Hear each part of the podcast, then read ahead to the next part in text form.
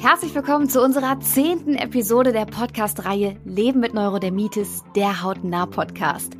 Zehn Podcast-Folgen sind ein toller Meilenstein und ein schöner Anlass, einen kurzen Rückblick mit euch zu machen. Denn wir haben hier ja schon viele verschiedene und vor allem spannende Themen besprochen. Zum Beispiel vom Neurodermitis ABC über das Leben mit der Hauterkrankung aus Sicht einer Betroffenen, Therapiemöglichkeiten, Ursachen, Ernährung, Selbsthilfe und Reha, Hautpflege und Neurodermitis bei Babys und Kindern sowie die Herausforderungen, denen Betroffene begegnen. Es lohnt sich also auch, in unsere anderen Folgen reinzuhören. Jetzt aber geht es mit der zehnten Folge los.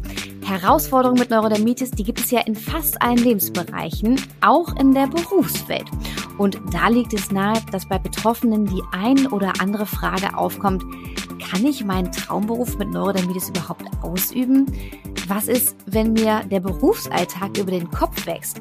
Und wie spreche ich mit meinen Kollegen und Kolleginnen über meine Erkrankung? Und um Antworten auf genau diese Fragen zu finden, haben wir als Gast in dieser Folge Schauspielerin Andrea Gerhardt eingeladen, die selbst von Neurodermitis betroffen ist, ihre Träume aber nie aufgegeben hat. Gemeinsam mit meinem Co-Moderator Dr. Max Tischler sprechen wir darüber, wie man der Hauterkrankung selbstbewusster begegnen und seine beruflichen Ziele verwirklichen kann. Hallo liebe Andrea, hallo lieber Max, schön, dass ihr heute dabei seid. Hallo, schön, dass ich eingeladen wurde. Ich freue mich sehr. Vielen Dank, Alissa. Hallo Andrea, hallo Alissa. Auch ich freue mich heute wieder dabei zu sein und bin ganz gespannt auf diesen tollen Podcast heute mit einem ganz spannenden Thema. Das finde ich auch wirklich ein ganz tolles, wichtiges Thema vor allem. Wir alle haben, glaube ich, einen Traumberuf als Kinder schon mal definiert und dann ist natürlich auch die Frage, kann man diesen Traumberuf auch mit einer Erkrankung wie Neurodermitis ausüben? Und vielleicht einmal zu Beginn, Andrea, dass alle dich kennenlernen. Würdest du dich einmal kurz vorstellen, bitte?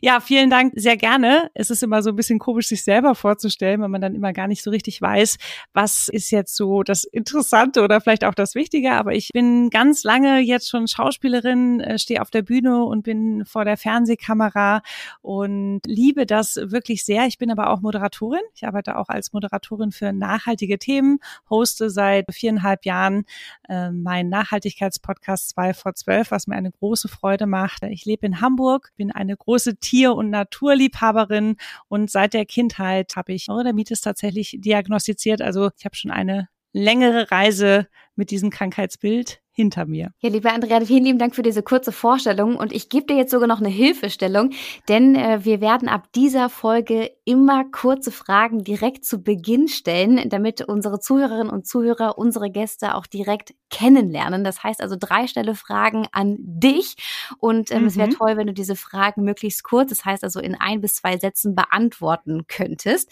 Und damit wir jetzt keine Zeit verlieren, würde ich sagen, starten wir direkt einmal in unsere Fragen rein mit der ersten Frage. An den, okay. Ähm, als Schauspielerin, da hast du ja bereits ein großes Talent. Welches Talent hättest du denn darüber hinaus noch gerne und warum genau dieses Talent? Ich muss schon lachen, Alissa, weil ich rede sehr gerne und sehr viel. Das ist ja mein Job als Schauspielerin, aber ich versuche mich hier kurz zu fassen, ja? ähm, also wenn ich so das auf die individuelle Blickweise jetzt lebe, würde ich sagen, ein Talent, was mir wirklich fehlt, ist zeichnen oder malen zu können. Das kann ich wirklich gar nicht. Und ich staune immer, wenn das Menschen können und bewundere das ohne Ende. Also das würde ich gerne können.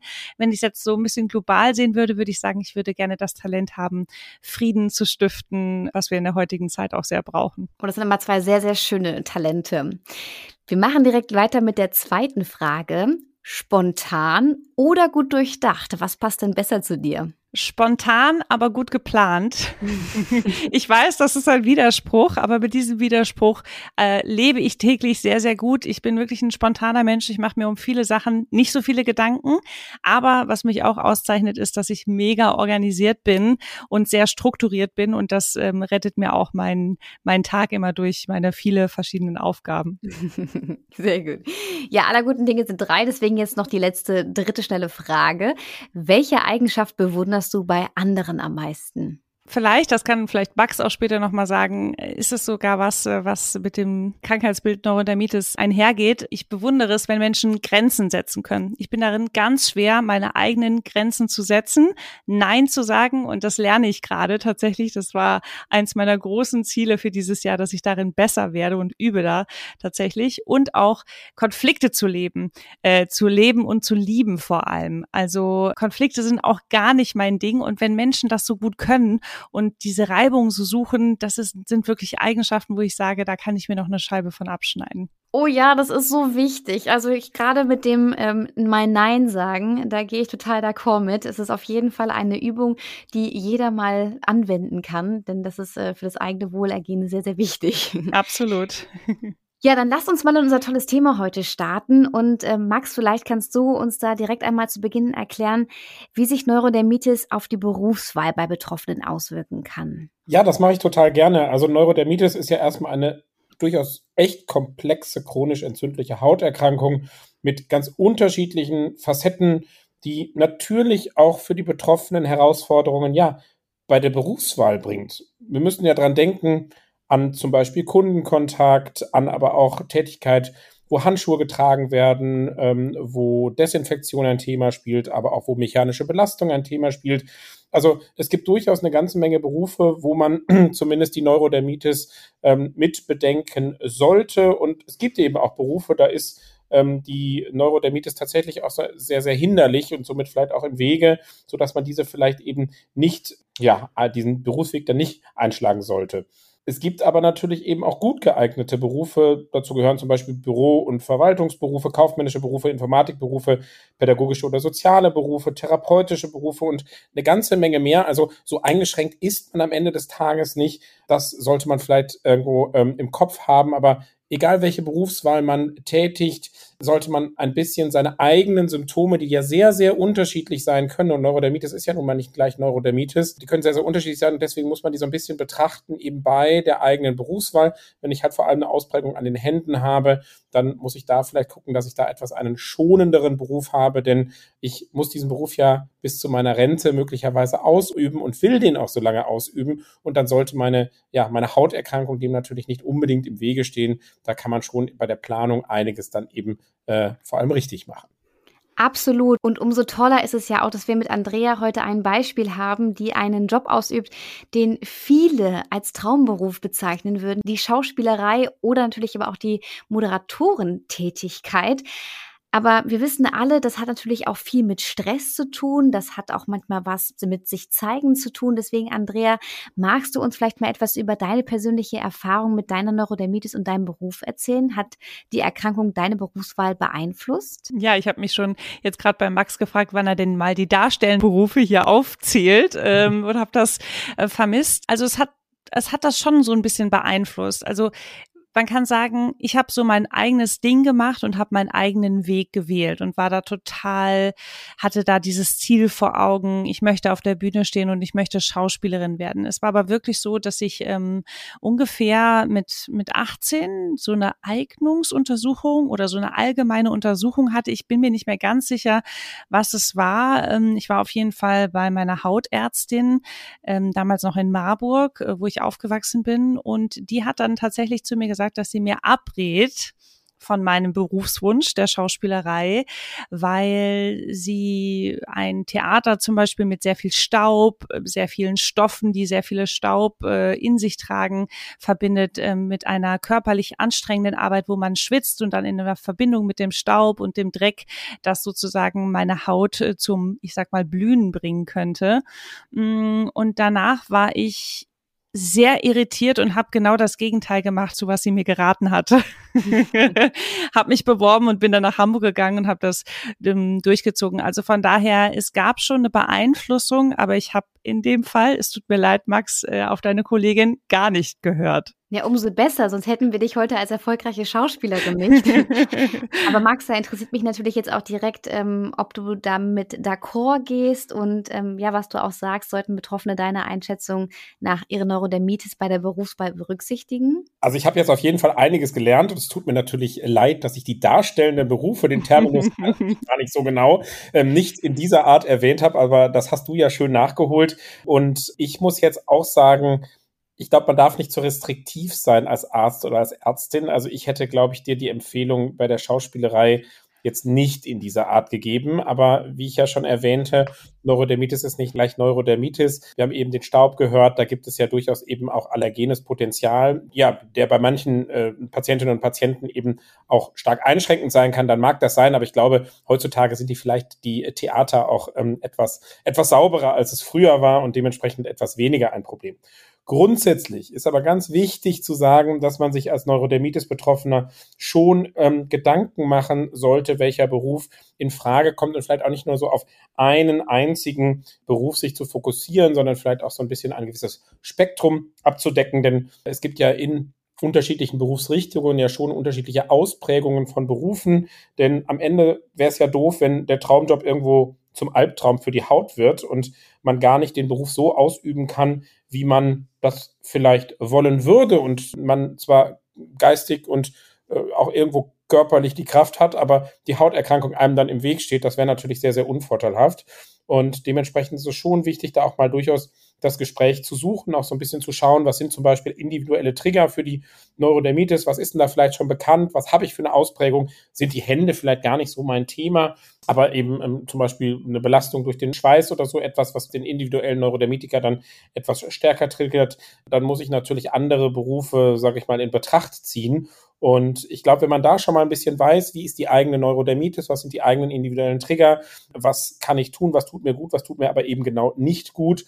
Wenn ich das weiß, kann man sich im nächsten Schritt ja dann auch irgendwo Gedanken machen, welche Vorkehrungen ich für den einzelnen Berufs- oder für meine Berufswahl eben treffen muss und was ist vielleicht möglich und was ist vielleicht so gar nicht möglich, weil ich trotz bester Vorbereitung und trotz bester äh, Vorkehrung eben dann doch immer vermutlich noch eine Neurodermitis-Schub bekommen würde, beziehungsweise hier dann durch meinen Beruf einen Trigger setzen würde. Und das wäre, glaube ich, fatal, denn einen Beruf erlernt man ja für eine lange, lange Zeit. Und wenn schon zu Beginn einer Berufsausbildung beispielsweise dann die Neurodermitis im Wege steht, dann wird das im Alter und über die lange Berufszeit sicherlich nicht besser werden. Danke, Max. Das ist absolut nachvollziehbar. Lass uns da gerne auch noch mal ein bisschen weiter in die Tiefe gehen. Vielleicht hast du ja noch Tipps für Betroffene, worauf sie bei der Berufswahl achten sollten. Und du hattest ja vorhin auch schon mal angesprochen, dass es vielleicht den einen oder anderen Beruf gibt, den man mit Neurodermitis auch äh, meiden sollte. Vielleicht kannst du da auch noch ein paar Beispiele nennen. Absolut. Ich glaube, das ist ganz hilfreich. Wie gesagt, es, man kann das nicht immer über alle äh, Patientinnen und Patienten scheren. Das ist auf jeden Fall klar. Es ist eine, eine individuelle Erkrankung mit individuellen Triggern. Aber gerade wenn Betroffene Probleme mit Tierhaaren oder eben den, dem Staub, den Hausstaubmilben zum Beispiel haben, wo das Trigger sind, dann sind zum Beispiel, naja, Arbeit mit Tieren im Zoo oder in Tierparks oder auch Tätigkeiten, wo eben man ja viel Staub ausgesetzt ist, doch eher ungeeignet. Wenn man da zum Beispiel an Reinigungspersonal denkt oder auch an Hotelpersonal, das würde mir jetzt so als erstes einfallen. Ich glaube, ähm, was man auch ganz wichtig bedenken muss, und das Thema hatte ich ja schon leicht angesprochen, ist das Thema Feuchtarbeit. Je mehr regelmäßiger, also wenn ich wirklich mehrere Stunden am Tag ich Wasserkontakt habe und je mehr Kontakt ich auch mit chemischen Substanzen habe, desto eher können sich natürlich die Ekzeme vor allem dann an den Händen bilden. Und dabei ist es ja nicht nur der direkte Wasserkontakt, sondern eben auch,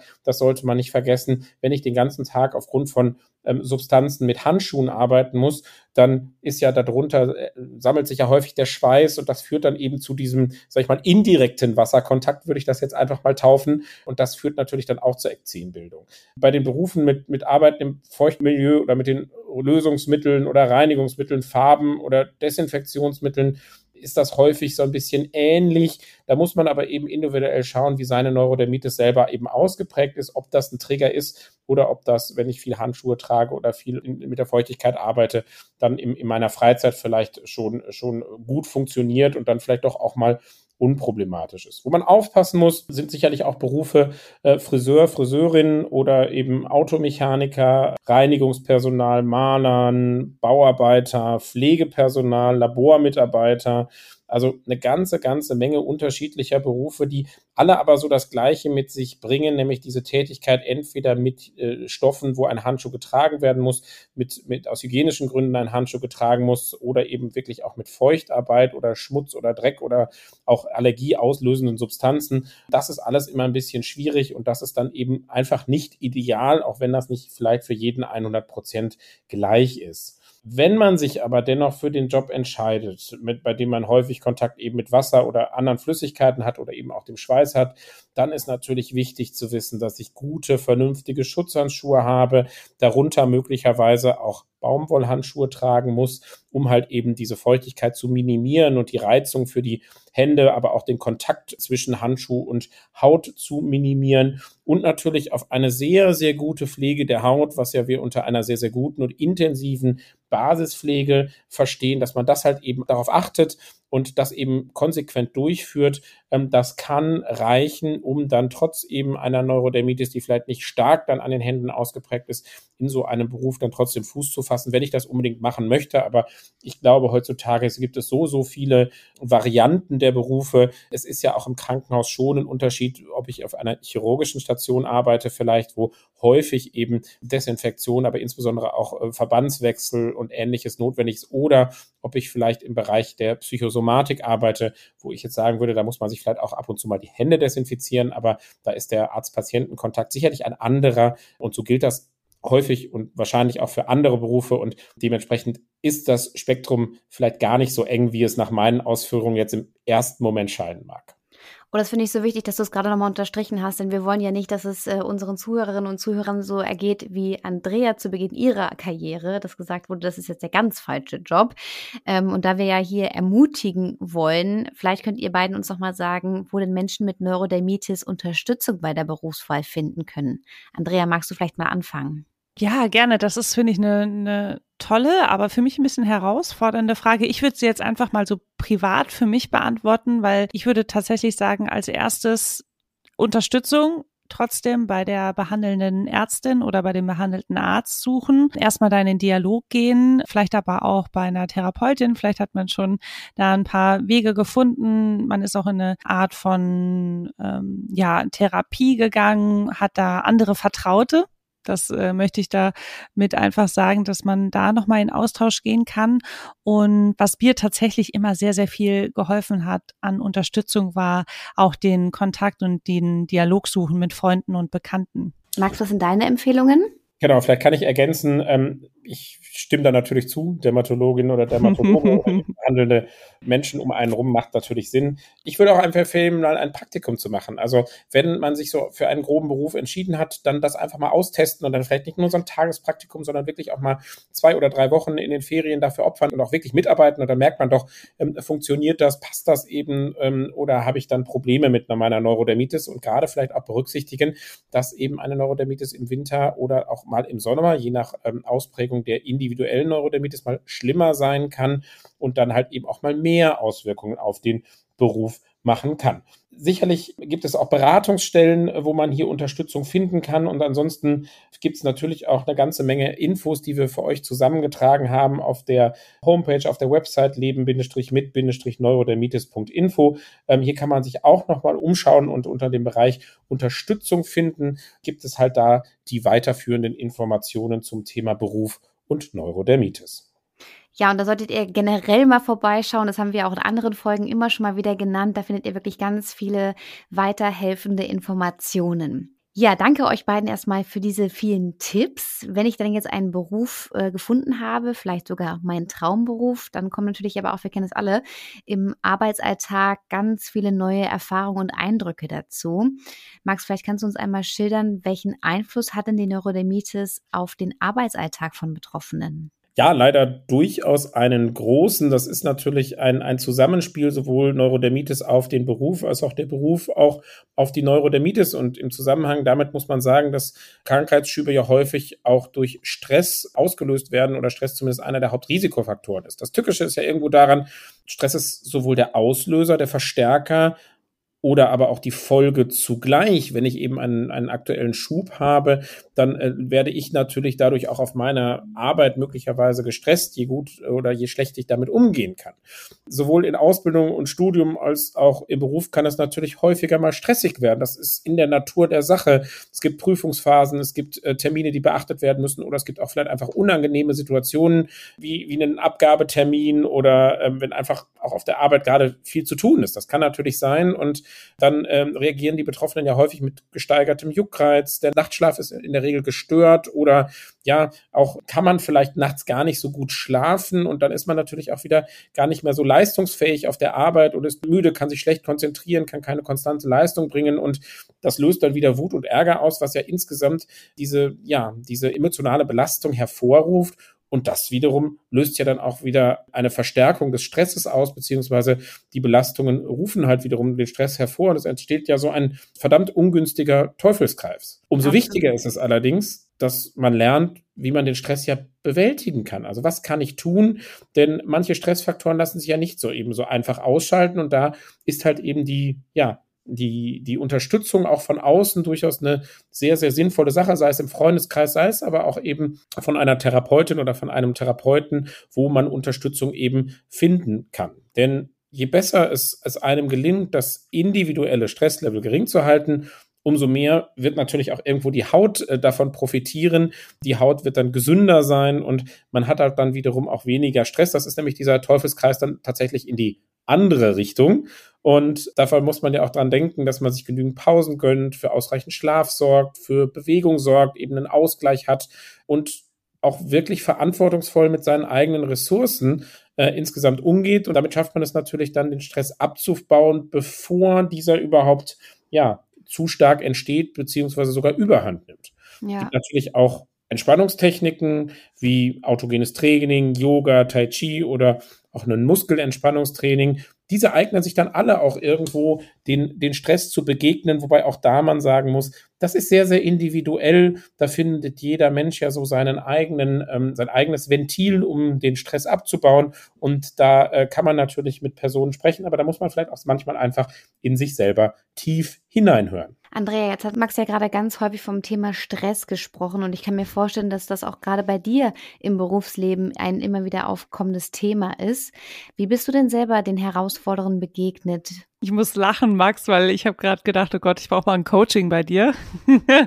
Wie geht es eigentlich, Stress abzubauen? Weil mein Leben und mein Alltag ist wirklich sehr, sehr stressig und trotzdem habe ich meine Neurodermitis in den Griff bekommen. Nachdem du dann aber deine Aufzählung gemacht hast, habe ich gemerkt, okay, ich mache natürlich dann schon sehr, sehr viele Dinge. Ich kümmere mich sehr, sehr gut um mich und habe da einfach einen Weg gefunden, wie ich es schaffe, dass es mir gut geht. Also das war ganz klar auch bei mir der Schlüssel zum Erfolg. Ne? Es gab viele Faktoren, warum ich das äh, gut in den Griff bekommen habe, aber tatsächlich beim Thema Stress, also ich habe viele Jahre lang autogenes Training gemacht, ähm, habe Yoga gemacht, jetzt aktuell seit diesem Jahr meditiere ich. Das sind zum Beispiel auch so Sachen, die mir unglaublich gut tun, die auch auf so einem hohen, ja, auf so einem hohen Tonus tickt, weil ich einfach viele Dinge parallel mache und gerne beschäftigt bin und da wirklich mir immer die Ruhepole suche. Das kann ich also wirklich nur empfehlen und auch wie Max das gerade gesagt hat, da ist wirklich jede und jeder Mensch so alle sind so unterschiedlich und ich bin ja immer dafür, einfach die Dinge auszuprobieren und auch zu sagen, hey,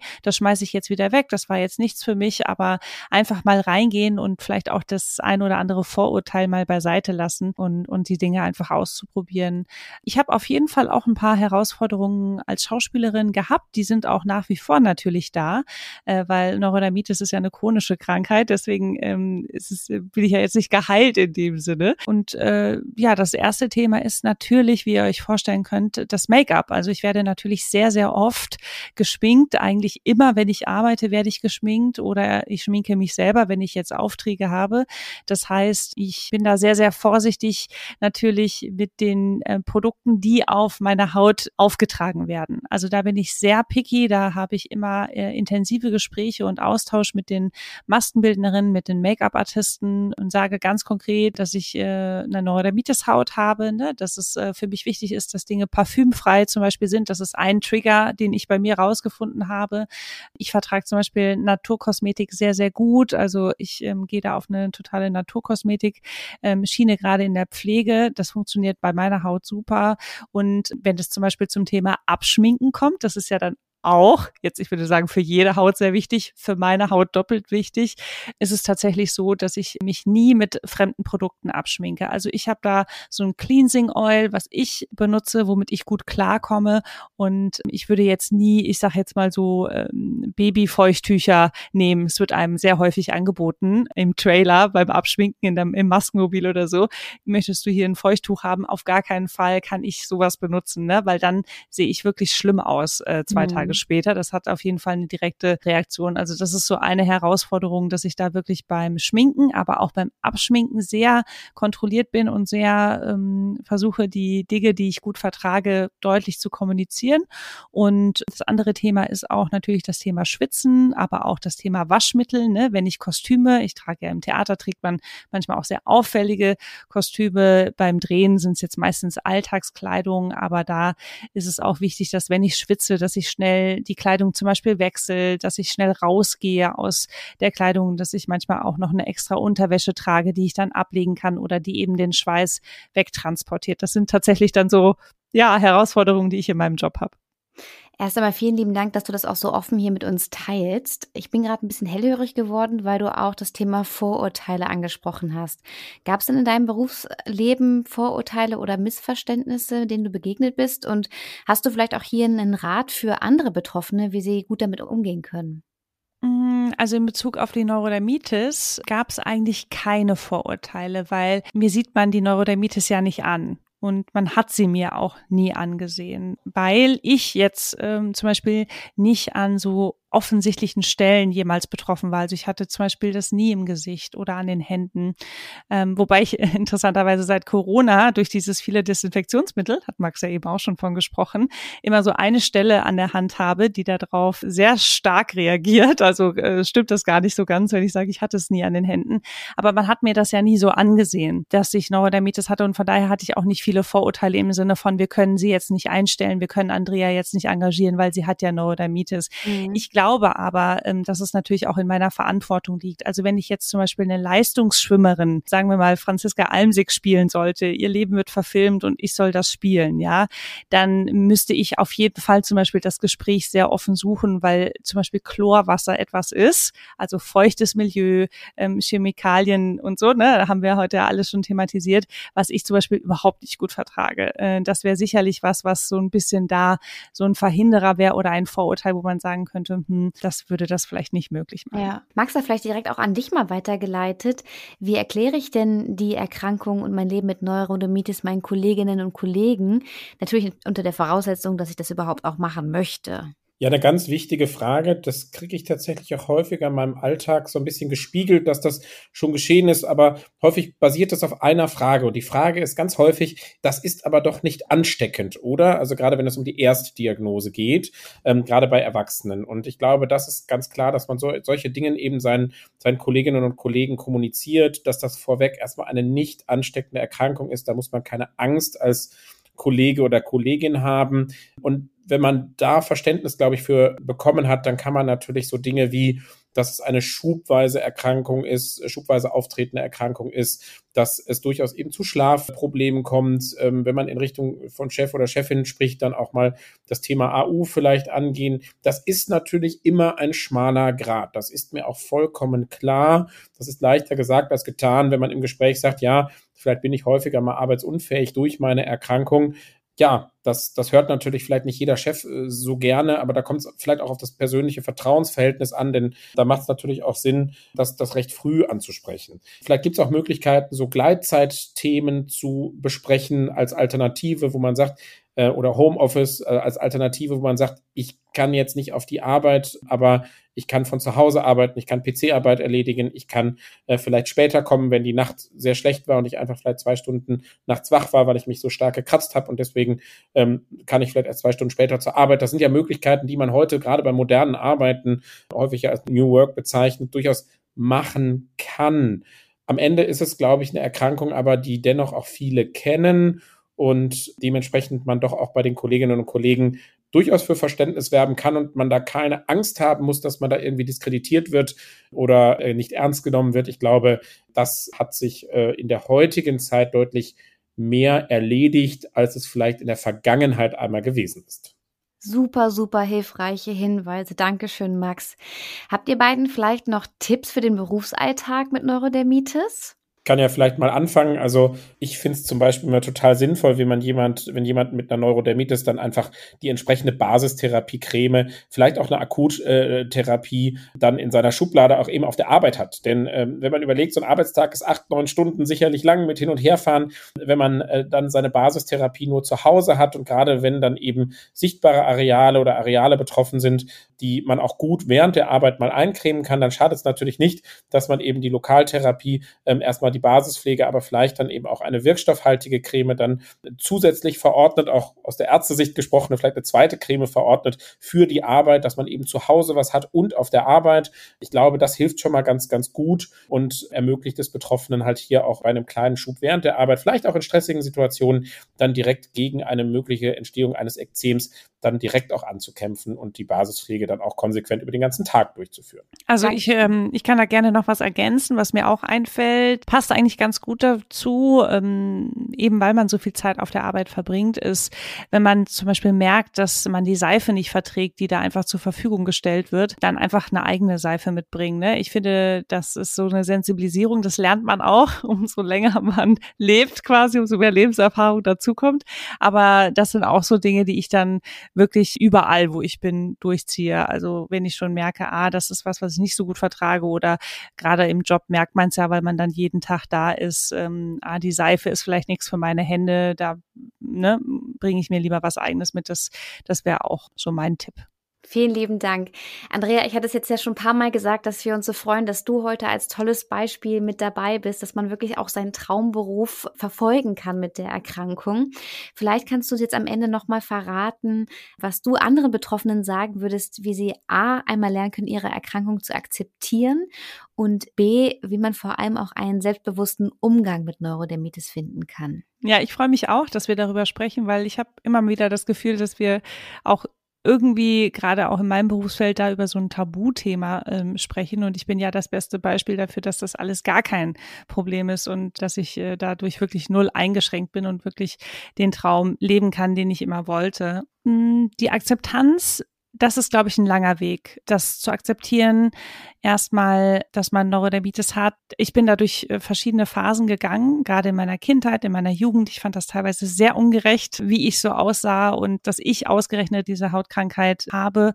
Und was mir dabei geholfen hat, es zu akzeptieren, ist wirklich die mentale Hygiene, sage ich jetzt mal so. Also wirklich zu lernen, sich selber zu lieben. Ich glaube, das ist letztendlich für jeden und vor allem für jedes junge Mädchen total schwer ob jetzt mit oder ohne Neurodermitis, ist das wirklich ein Weg, was man lernen muss und was ich lernen musste, mich selbst zu lieben, mich selbst zu akzeptieren. Und äh, da ist dieses Thema mentale Hygiene, finde ich, total wichtig. Also was wir auch eben schon gesagt haben, was auch immer es dann sein kann, ob es eine Meditation ist oder eine Reise, eine Wanderung, was auch immer einem gut tut. Für mich war ausschlaggebend, das zu akzeptieren, auch ein gutes Umfeld mir zu bauen. Also gute Freunde, gute Freundinnen zu haben. Meinen Freunden und meinen Freundinnen war das immer egal, wie ich aussah. Also auch als Jugendliche, wo ich wirklich teilweise richtig schlimme Phasen hatte, mit offenen Kniekehlen, offenen Armbeugen, also diese ganz typischen Sachen.